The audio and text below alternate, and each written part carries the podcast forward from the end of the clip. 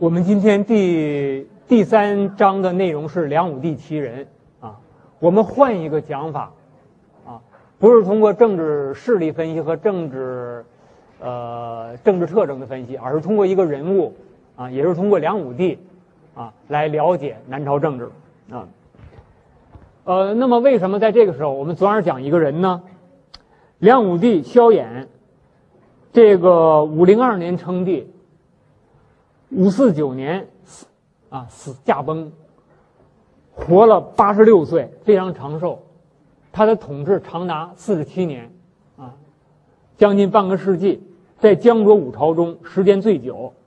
而江左历朝发展到了梁的时候，确实也可以说进入了最盛之时啊。从东晋初年那个风雨飘摇、朝雾保夕的小朝廷。经过长期发展，到这个时候，南朝达到了它最盛之时，所以梁武帝其人颇可以作为南朝的一个政治代表啊。所以我们就想通过这个人啊，来展示南朝的政治特色啊，进而呢由此来理解南朝的政治走向和历史命运啊。那么一些具体事实啊，一些观论点，呃，我在讲授中啊大量的参考了。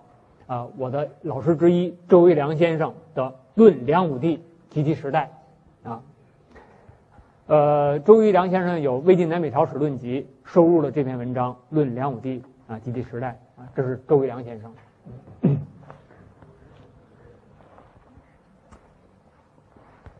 梁武帝三十八岁称帝啊，正值壮年，所以在他的前期还是颇有政绩的，他曾经鼓励农耕。禁止豪强占据公田，开放被政府封占的土地，多次减免租调，经常派遣使者巡视州郡，惩惩罚那些侵害百姓者。用人政策也很有特色，就是不限于高门，兼用寒士，以扩大统治基础。啊，啊，这也是很有意思的。啊，就是我们要知道，呃，这涉及了三种人，第一种是高门，就是适度门阀。第二种是韩氏，我请大家注意，韩氏不是韩人，啊，韩氏不是韩人。刚才我们讲的韩人掌机要，那是真正的韩人啊，就家里没什么门第，出身很卑微的。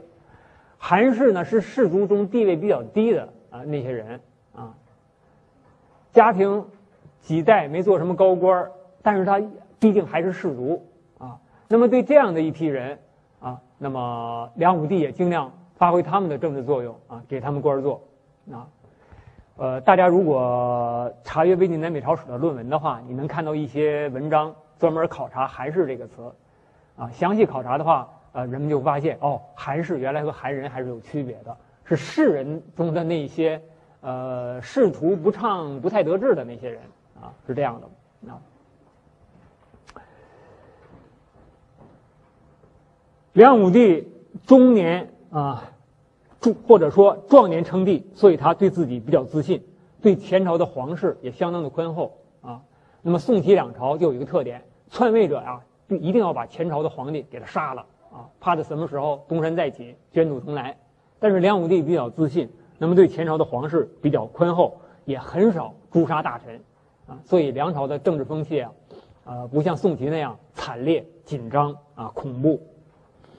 在制度上，梁武帝颇有建树啊，他对治理作乐，啊，制定制度啊，有极大的兴趣，啊，这个比如在官阶上，呃，就是废除呃改九品中九品官品为十八班啊，呃，实行了一套特特别复杂的这个班品制度啊，呃，制定刑法，编成了良律、良令、良科以及五礼，就是治理作乐。还制定了五礼，啊，周维良先生评价梁武帝的呃军事才能啊，说他早年在军事上啊表现的韬略和呃这个能力啊不在刘裕、萧道成和陈霸先之下啊，说他最初还是这个一个很有军事才能的人啊，那么在文化上啊，梁武帝也堪称一个大学问家。这个学问功底非常深厚，学如文史，样样的精通啊。他自己有学术著作啊，比如《群经讲书》啊，就二百卷啊；文集有二百卷可见，呃，经学和文学都不错啊。还曾经主编《通史》六百卷。我们今天，呃，还有《中国通史》啊这样一个提法是吧？呃，那么《通通史》这个提法啊，是以梁武帝为始啊啊，也就是经学、史学、文学啊。随后我们还还要看到玄学、文和佛学，呃，以及呃道学啊都非常之好啊。尤其难得的是，这人这个呃生活简朴，不好声色啊。尤其是到了呃后后期，呃冬天四更天就起来点上蜡烛批阅公文啊，可以说比我们今天北大学生都勤奋啊。三四点钟就起来了啊，呃在那工作啊，手都冻裂了啊也不在意，生活也简朴，一天就吃一顿饭啊，而且都是粗茶淡饭。啊，就是晚年的时候啊，啊，不是说年轻的时候就吃一顿饭，嗯，穿着布布制的衣服，一个帽子戴了三年啊，都舍不得换啊，一个被子盖了两年也舍不得换啊。当然，对普通人来说，大家觉得这没什么呀，我也是如此啊，是吧？啊，可是对于皇帝来说啊，那还是啊挺难得的啊，还不不喝酒啊，不听音乐啊，这个不好声色啊，这个周游良。呃，呃，周良先生他对他这些这个特点啊，有很在文章中啊都有很多考察，大家可以看一看啊。嗯，这个梁武帝诗也写的蛮漂亮的，有一个《河中之水歌》，啊，写的非常的流畅，有民歌之风啊。我给大家念几句：河中河中之水向东流，洛阳女儿名莫愁。十五嫁为卢家妇，十六生儿字阿侯，啊，啊，就颇有民歌之风啊，非常之流畅优美，啊，那么这个，呃，洛阳女儿名莫愁，啊，后来大家知道南京还有个莫愁湖是吧？啊，但是这个莫愁莫愁莫愁湖啊，这位莫愁女啊，实际大家听清了，梁武帝的诗中是洛阳女儿名莫愁，啊，此外呢，呃，在湖北石城啊，还有莫愁曲。啊，实际就是这个莫愁，呃，和南京其实最初没什么关系啊。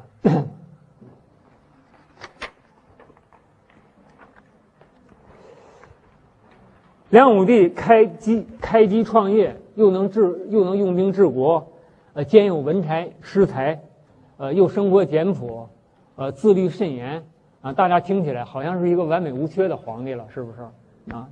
但是呢，其实不尽然。比如说，梁武帝虽然不杀骨肉，不杀大臣，可是他放纵优容，啊，这个纵容这些权贵为非作歹，啊，比如他的侄子萧正德啊，跟一帮恶少年啊，白日劫财杀人，这个，呃，梁武帝就不闻不问啊，不加处罚，啊，他的六弟临川王萧红啊，恣意居敛在敛财上啊，就是贪得无厌啊，这个后来有人就告发。这个说这个萧红啊，这个家里藏着很多兵器啊，因为南朝这个宗王政治之下最忌讳的啊，就是骨肉之间争权夺利、抢夺皇位啊，所以这个梁武帝对这样一点啊，就是说那个极为警惕啊。呃，有一天，呃，就亲自来到来到他家啊，借着喝酒半醉的时候，强行说：“你把你家房子都打开，让我看一看，参观一下你家都什么样的啊？”当时这个萧红啊就吓坏了。啊，因为这个脸色都变了，因为他家的聚敛的钱财太多了啊，他怕梁武帝看了之后要治了贪污之罪。可是梁武帝心里想着，哦，你不让我看，肯定是这个仓库里有兵器啊，我非要看不可。两人想的是不同的事儿啊。最后萧红也没办法啊，只好呢把这一间一间的房子打开看啊。那么看到了什么呢？这个百万一具啊，一堆钱，黄榜标志。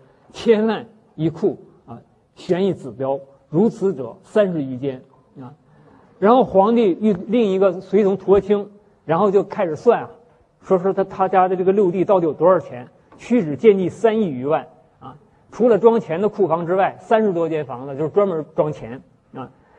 还有其他的库房里呢，贮布绢丝棉漆蜜，呃，贮蜡朱砂黄蟹杂货，但见囊库不知多少，数都数不过来了啊。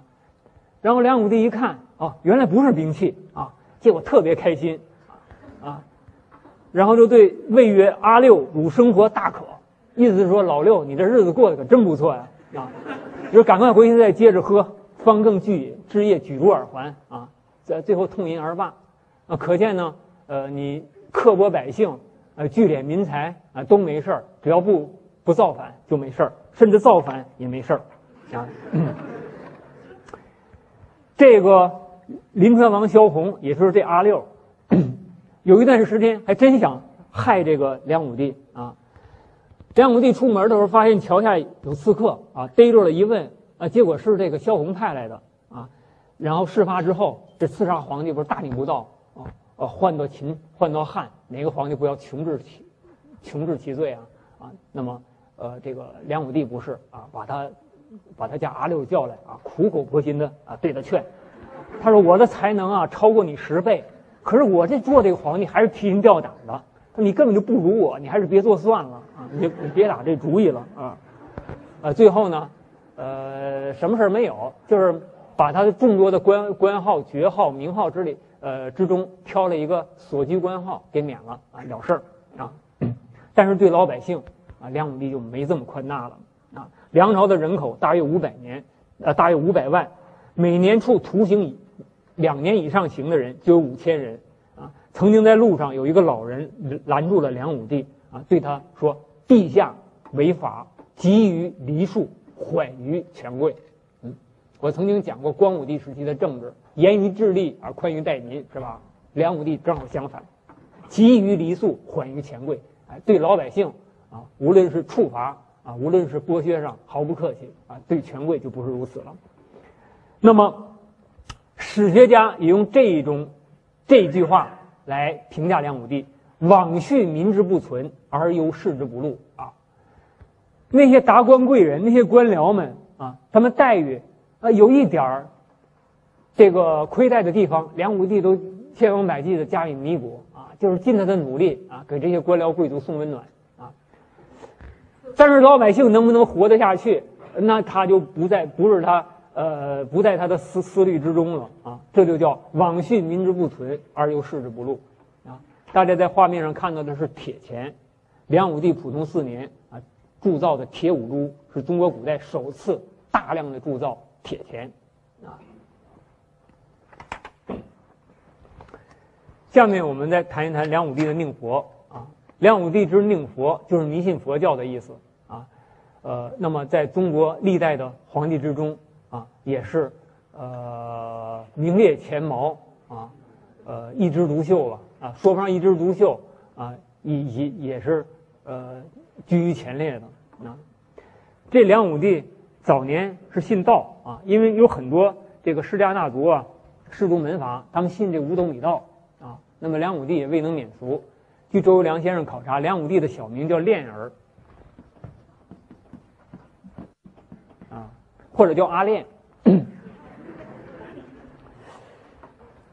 这个周游良先生说，这练啊，就是练诗的意思，啊，就是练诗的意思，啊，就是道教道教的一个语词，啊，就是他早年是信道的，啊，可是天监三年呢，梁武帝呃宣布啊，这个抛弃道教。啊，转入佛佛学啊，呃，梁武帝的舍道文中说，大经中说道有九十六种，唯佛一道是于正道啊，其余九十五种都是邪道啊。那么现在呢，我要是改邪归正了啊，这个陈舍邪外，以示正内，诸佛如来啊。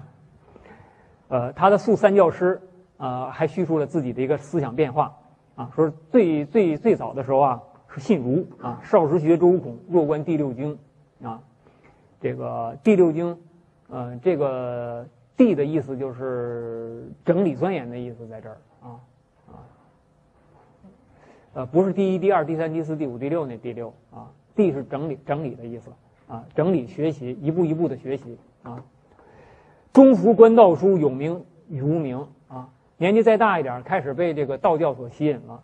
然后晚年开试卷，游月应众星啊，说跟这个佛教一比较起来啊啊，儒道就是星星啊，那个呃，那么呢这个佛教像月亮一样啊，那么普照啊，光明普照啊。东大通三年，梁武帝宣布舍身于同泰寺，皇帝把自己舍给这个寺院，舍给寺院了，自己都不要了，舍身啊。这个，而且把年号改为大通啊。宗大通元年再度舍身，然后让公卿以钱一亿万把他赎回来。这实际就是替这个寺庙敛钱呢，是吧？啊，呃，说我自己舍身为寺庙为奴啊，我就是归佛，成了佛的奴属了啊。大臣一看这，呃，这这个，呃，神天天位不可以久虚，兆民不可以无主啊，那赶紧把皇帝弄回来啊。啊，弄回来就得拿钱啊！啊，这然后这就正中梁武帝下怀。啊，太清元年再度舍身，宫廷又拿掏钱一亿万啊，把他赎回来啊。这个平时对佛寺的佛寺的赏赐也是成千上万啊。呃，有江苏南京的同学呃去过鸡鸣寺是吧？嗯，这鸡鸣寺就是当年的同泰寺，啊，这个梁武帝曾经在其中舍身。啊，不过这个塔好像是八十年代后期才建的吧？嗯，就很晚了。下面我们谈一谈梁武帝北伐。啊，呃，对于南朝君主来说，要经常做北伐姿态啊，以显示自己的正统性啊。那么梁武帝，呃，也是如此啊。他称帝四年之后，也就是天监四年，决议北伐。但是他舍名将魏睿不用。而用他们家老六，也就是阿六做统帅，啊，这阿六率领大军出师啊。当时南朝正处于盛期，所以器械精心，军容甚盛，北人以为百年未有啊。可是这萧红啊，庸懦无能啊。这个对方赠了他一套女人穿的衣服啊，来嘲笑他啊，就是北魏的北魏的对方啊。给他送了一套这个金果来嘲笑他啊，意思你你就一女人啊，你不配合我们作战啊。结果有一天夜里，呃，就遇到了暴风雨啊。这萧红在这个呃，在在在这个在这这个军帐里啊，听着这个风声雨声，越听越像是有人是人的动静啊，就是以为敌人兵马来了啊，然后抬腿领着随从就跑了啊啊，然后天一亮，这个六军找不到主帅了啊，大家一哄而散。然后弃军逃回，这个魏军追击，斩首五万啊，就是南朝损失惨重啊。第二年，北魏又来进攻，呃，这时候梁武帝啊才用了这个名将，呃，魏睿和曹景忠，然后取得了胜利，呃，反过来又斩了魏军五万。那这个后来梁武帝呢又相信了一个北魏降人之言啊，这个说是可以修一座水坝，把淮水。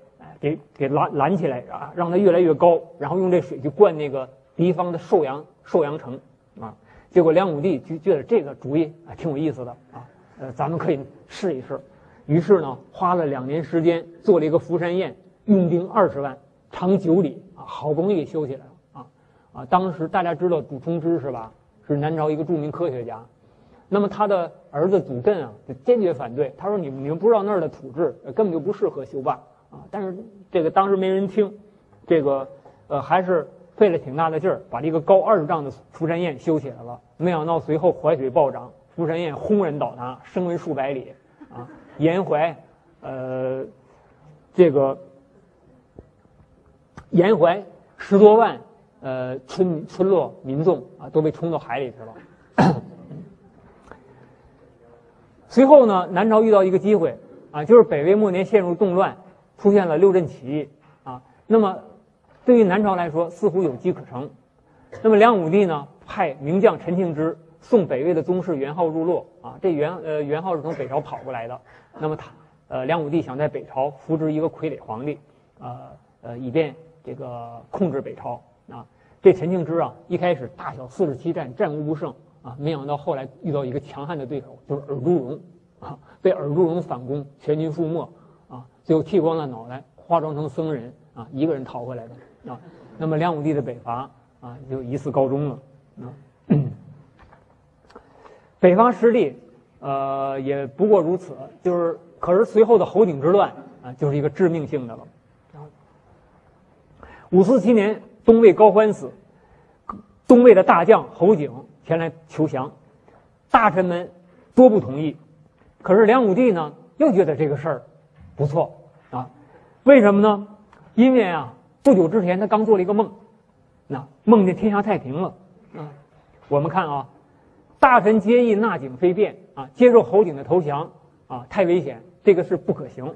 但是梁武帝不不从，为什么呢？大家看，这一年的正月乙卯那天啊，呃，梁武帝在善言殿读佛经啊，呃，读完之后呢，啊，他说对这个黄回弼说：“我昨天晚上做了个梦，梦见天下太平了啊，你把这一天这个事儿记住啊，啊，记住这个事儿。”后来。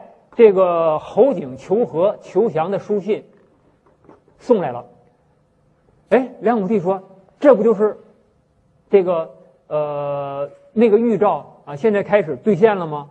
啊，然后查一查说问问侯景，他到底什么时候决定投降的？啊，校景时以正月乙卯日定计。哦，那不是同一天吗？他那边定计要投降，我这边就做梦天下太平，可见这事儿没错啊。帝由是纳之，很荒唐吧？啊，于是封侯景为河南王。啊，梁武帝派他的侄子萧渊明率领五万军队进攻彭城，以牵制东魏。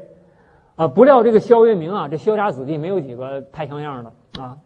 这个萧渊明也是懦弱无能，在寒山宴一战啊，在寒山宴一战这个战败被俘，而侯景所所率的四万人也被歼。嗯，他只率。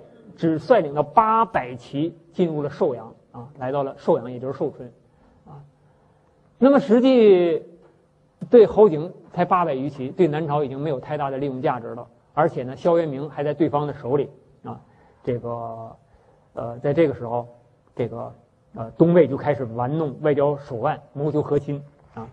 这个呃，侯景也知道，现在东魏啊正在呃和南朝。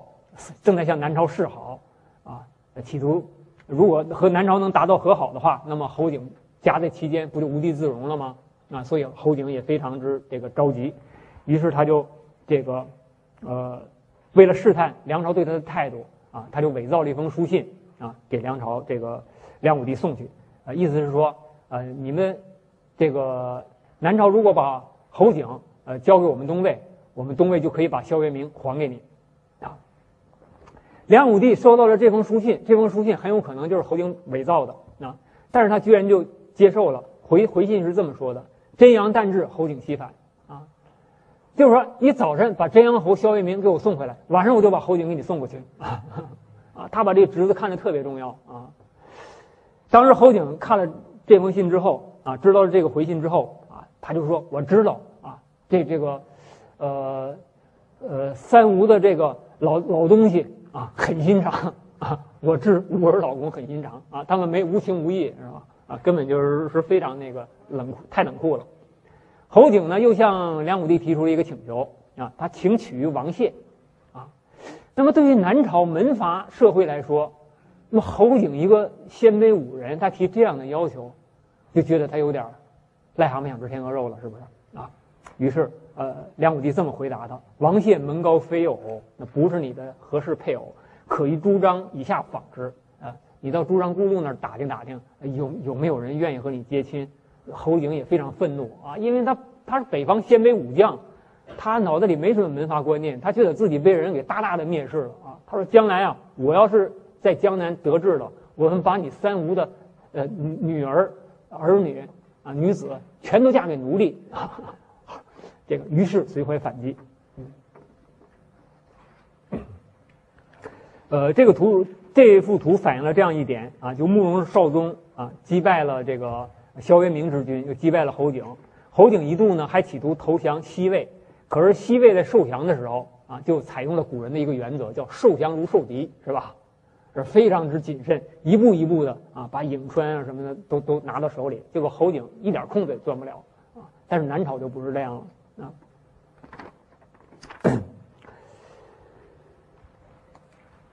太清二年八月，也就是五四八年，侯炳起兵于寿阳，以立为帝，右平北将军萧正德，啊，当时萧正德呢，这个负责京师的守备，那么侯景就引诱他，啊，说我如果过江成功的话，我就拥立你为帝，啊，所以这萧家的子弟又出了一个就是这么样一个人物，啊，就是说，呃，居然就。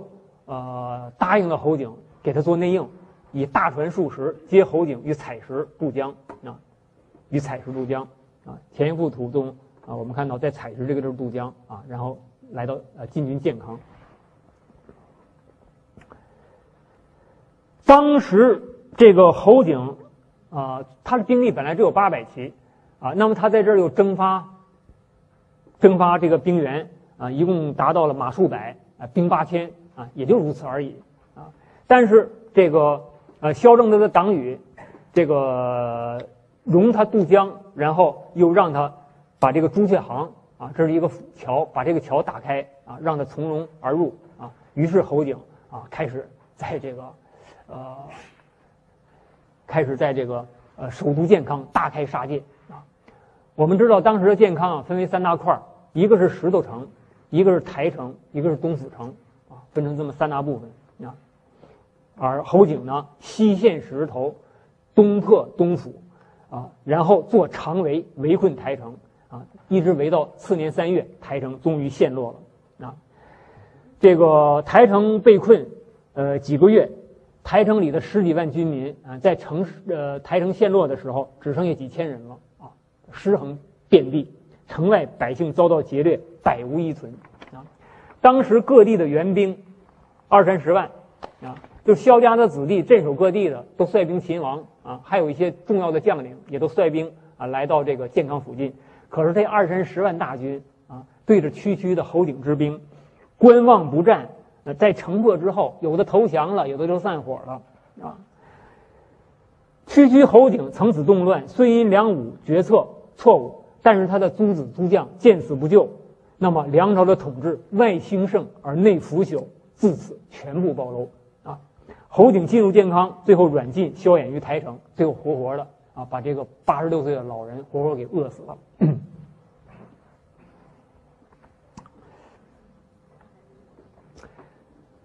我们如果总观梁武的统治特征的话，啊，那么我们发现，呃，可以看到至少可以看到两点，啊，第一是他努力调和内部矛盾，让高门、韩氏、旧族等各个阶层、各种势力能够做到利益均沾，呃，就是说啊，只要是统治集团内部的成员啊，都让你们满意，都让你们开心，啊。第二呢，就是通过悬儒文史啊，通过治理作乐啊，来粉饰太平啊。他搞了大量的文化活动活动啊，呃，弹弦，这个弹佛啊，这个编写呃诗文，嗯，编写史书啊，然后改革制度，制定五礼啊，搞了一一系列的花架子啊。那么我们看起来好像是南朝到了盛世，开始治理作乐了啊。那么当时的人怎么看呢？啊，在事后的人怎么看呢？啊，有一个叫于信的文学家啊，大家知道吧？杜甫的诗有“于信文章老更成”，是吧？“凌云剑笔意纵横”，啊，那么呃，这位于信原来是江左江南人啊，也是世家大族，出自于氏，后来呢沦落到了北周啊。虽然在北周呢，啊，他也做了高官啊，但是人生这种啊大起大落啊，也使他的呃。也使他的这个文学作品啊，呃，有了不一般的深度啊，不能呃和南朝齐梁体啊那些靡靡之音不能相比了啊，就是有了那种深刻感人，有那种人生的惨痛经历啊，呃，那么他在哀江南赋回顾梁武的帝的统治的时候，就有这样的一个啊一段话啊，天子方山诗书定礼乐，设重云之讲，开士林之学。载衡以干戈为儿戏，近身以清谈为妙略，啊，有兴趣的同学啊，可以把《鱼子山集》借来读一读《哀江南赋》，那么对于理解南朝的历史是大有好处啊，对理解南朝的历史大有好处啊。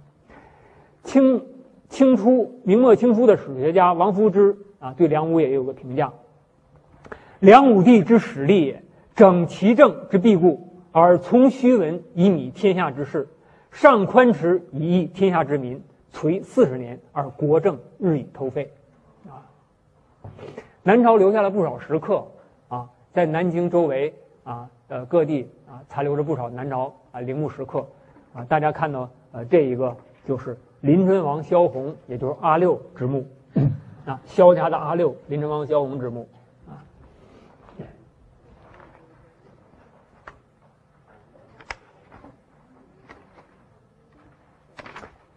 下面我们呃来阐述南朝的没落。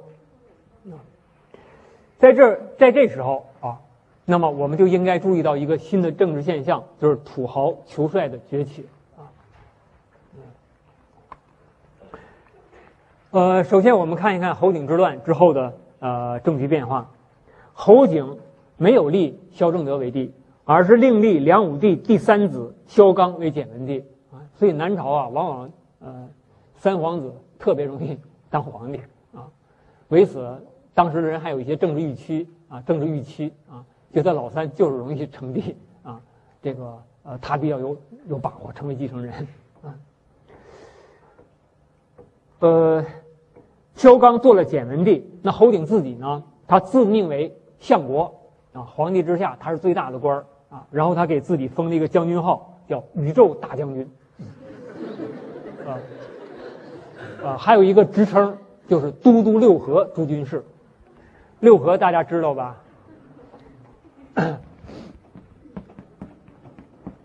六合就是东南西北再加上上下，也是宇宙的意思啊。宇宙大将军都督六合诸军事啊。当时梁武那个梁简文帝吓一跳，说是将军还有以宇宙为号的是吧？宇宙大将军啊，太恐怖了。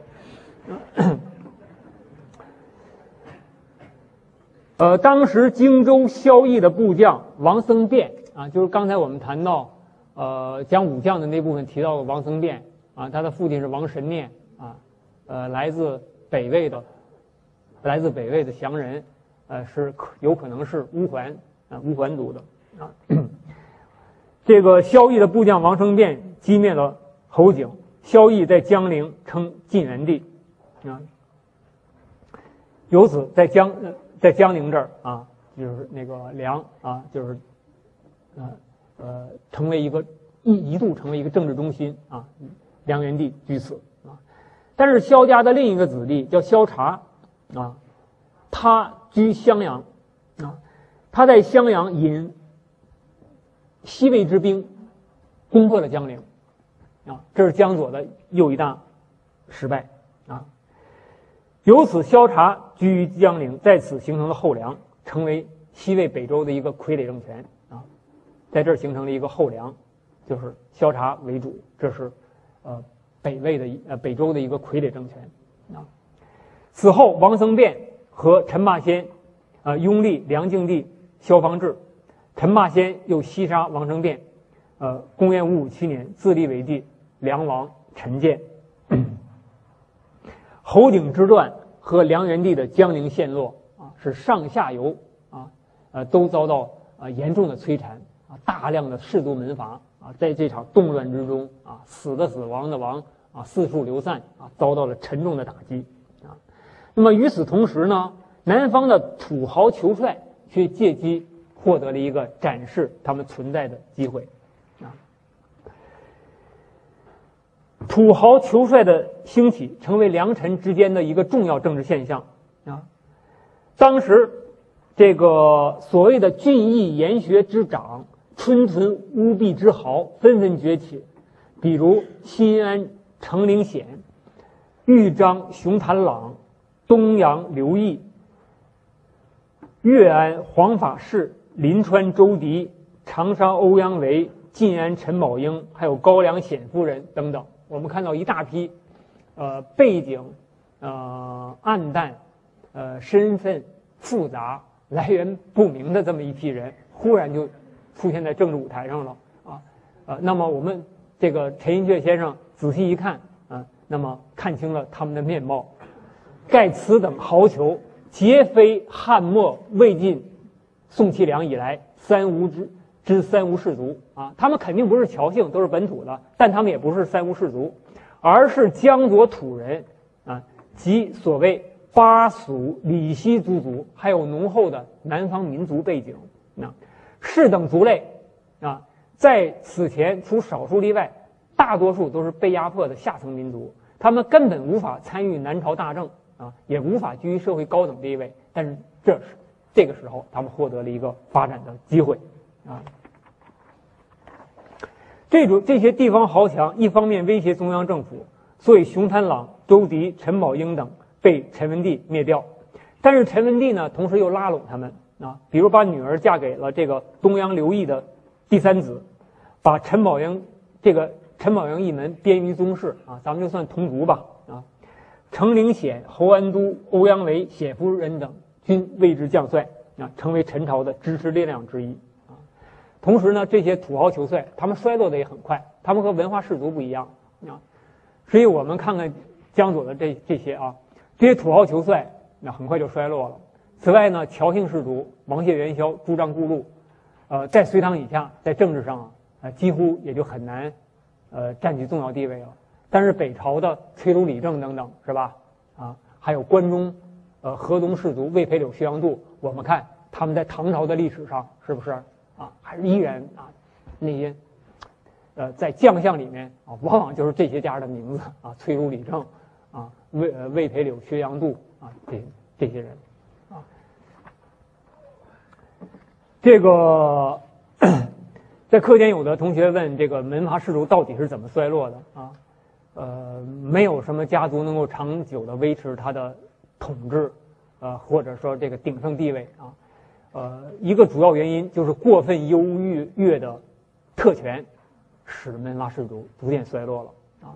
这样一点在侯景之乱中看得尤其清楚啊。严氏家训的记载了这江南的在侯景之乱中这样一一一个景象：即侯景之乱啊，这些门阀士族皆肤脆骨柔，不堪行步，体羸气弱，不耐寒暑。作死仓促者往往而然，他们受到了沉重的打击，啊，死了很多。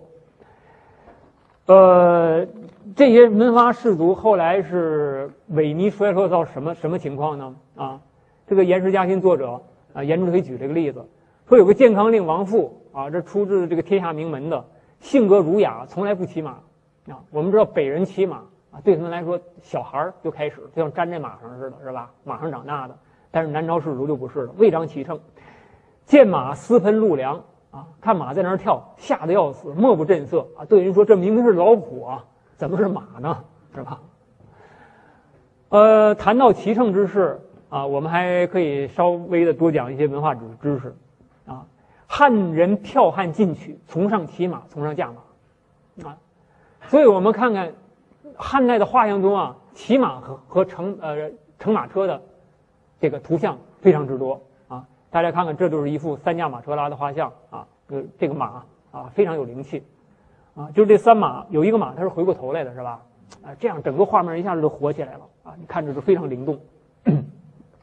但是到中古，从汉末开始就不同了，这个非常有意思。随着这个氏族兴起，这种交通方式和风尚也发生了变化，牛车啊，缓慢悠闲的牛车开始兴盛起来了啊。整个魏晋南北朝都流行牛车，隋朝皇帝的大驾啊，八十一乘都是牛拉的，那汉朝皇帝的大驾八十一乘都是马车啊，这个呃，这就构成了一个很鲜明的对比。这个呃，我们讲汉初历史的时候啊，大家就知道，呃，牛车是呃不得已的时候，就是说，呃，穷人才乘牛车呢啊，就是天子不能拒军事，而将相或乘牛车是吧？就是时代没有马的时候，不得已才乘牛车。因为什么呢？牛牛车啊，在战国和秦汉的时候，主要用于拉货的，啊，啊，就像今天卡车似的啊。你让今天高级官僚出门坐卡车，那他肯定不干，是吧？呃，但是魏晋以下就不一样了啊，就这种悠闲自在的这个牛车就特别受欢迎啊。大家看一看，这就是中古的牛车啊，上面还有啊棚啊，呃，它特别华丽啊。这个一直到唐朝，由于北朝的影响，官僚开始重新骑马，汉人乘车，唐人骑马，只有魏晋南北朝这段流行牛车啊，似乎和士族门阀的这种呃雍容优雅的风气有没有关系呢？啊啊，有学者有专门的论文啊考察，呃，台湾学者呃研究中国史的论文啊被编成若干集啊，在近年在大陆出版了啊，其中好好几位主编啊就是我的同事，也就是北大历史系的老师。啊，大家有兴趣的话，查其中社会生活的那一册，有一篇刘登贵先生写的文章，啊呃涉及东武时期这种车驾制度的变化，就谈过这个牛车的问题。啊，有兴趣的同学可以看一看，为什么中古时期啊，这时尚牛车啊，这很特别的啊。要说这交通工具啊，汉人乘车，魏乘马车，魏晋乘牛车，唐宋是骑马，明清流行坐轿子。官僚出门四抬大轿、八抬大轿啊，呃，它和这个政治形态、文化风气都有某种关系啊。那我们来总结一下这个 南朝的。呃，政治结局啊，到了陈朝的时候，我们记得南朝已经进入的政治的死胡同了。首先从人口对比看啊，南朝政权尽管代表了中华正统，但是它在政治上已经没有前途了啊。所以你看人口，刘宋的人口有九十万户，五百多万人啊，这只是西晋同一地区人口的百分之六十七而已啊。那么江左在这经营了这么久，人口不但没有增加，反而减少了，那是什么原因呢？啊，不是说经济没有发展，而是说国家能力没有上升，就是国家能力差，没有能力把边户、把人民群众、把把民众维持在边户之上，把他们纳入户籍之中啊。就是边户不等于实际户口，国家能力强的，边户的数量和人口的数量就比较的接近啊。那么如果国家能力较差，边户的数量和实际人口的数量就会有很大的差距。在南方，很可能有百分之五十啊，甚至三分之二的人不在户口之上，这是很多学者的估计啊。到了陈朝的时候，江宁这一块又落入西西魏、北周之手了，所以陈朝国土狭小，只有五六十万户，二百万人，还没今天海淀区人多呢。他和两三千万的北朝相抗，基本就是螳臂当车啊啊，基本就是螳臂当车。陈霸先，呃，这个以武人起家，但是他他的后代陈叔宝，啊，我们看是一个武人形象吗？啊，他被这种士族的文化风气所腐蚀啊，看上去就是一个无耻文人了。陈叔宝是吧？他宠爱贵妃张丽华、孔贵嫔等，啊，修建了临春节起望仙这样的楼台馆阁，啊，御批文人江总、孔范等纵酒赋诗作作乐，啊。呃，他们有一首名曲，叫《玉树后庭花》，被后人认为是亡国之乐啊。这个杜牧的《泼秦淮》的句子，我想大家耳熟能详：“商女不知亡国恨，隔江犹唱后庭花。”五八八年，隋以五十一万雄兵八路伐陈，兵已临江，后主还说王气在此啊，君臣依旧赏花赋诗。啊，次年隋兵渡江，陈亡啊，三十二年而已啊。所以，整从整个南朝的历史，我们还我们来看，首先是士族门阀衰而不僵啊，他们已经没有实际的军军事能力和政治能力，可是他们在社会上盘根错节，还高居于其他社会阶层之上，所以他们就成了一个腐朽的力量的啊，一种压抑其他新兴政治势力的啊一一种势力了啊。韩人和武将遭到他们的压抑。形不成新兴的政治力量，啊，吴姓氏族在南朝，我们看看沈氏什么的啊，呃，周氏他们的地位都在上升，啊，但是呢，还有求豪土帅也参与政治角逐，但是他们没有政治号召力啊，是吧？啊，他们也不能够带来一个啊焕然一新的皇权和焕然一新的官僚队伍啊，所以整个南朝历史是走入了死胡同啊。后人呢，这个呃，再回首。江左历史的时候啊，回首，呃，王谢啊这些数百年不衰的啊大族，啊就留下了这样的诗句：朱雀桥边野草花，乌衣巷口夕阳斜。旧时王谢堂前燕，飞入寻常百姓家。啊，这数百年不衰的啊大门阀，他们文采风流啊，流于后世。可是他们的家族进入隋以后呢，在政治舞台上很快就销声匿迹啊。衰落下去了啊，就是王谢堂前燕，飞入寻常百姓家啊。好，南朝的历史一史高中。好，今天我们就讲到这儿，下课。嗯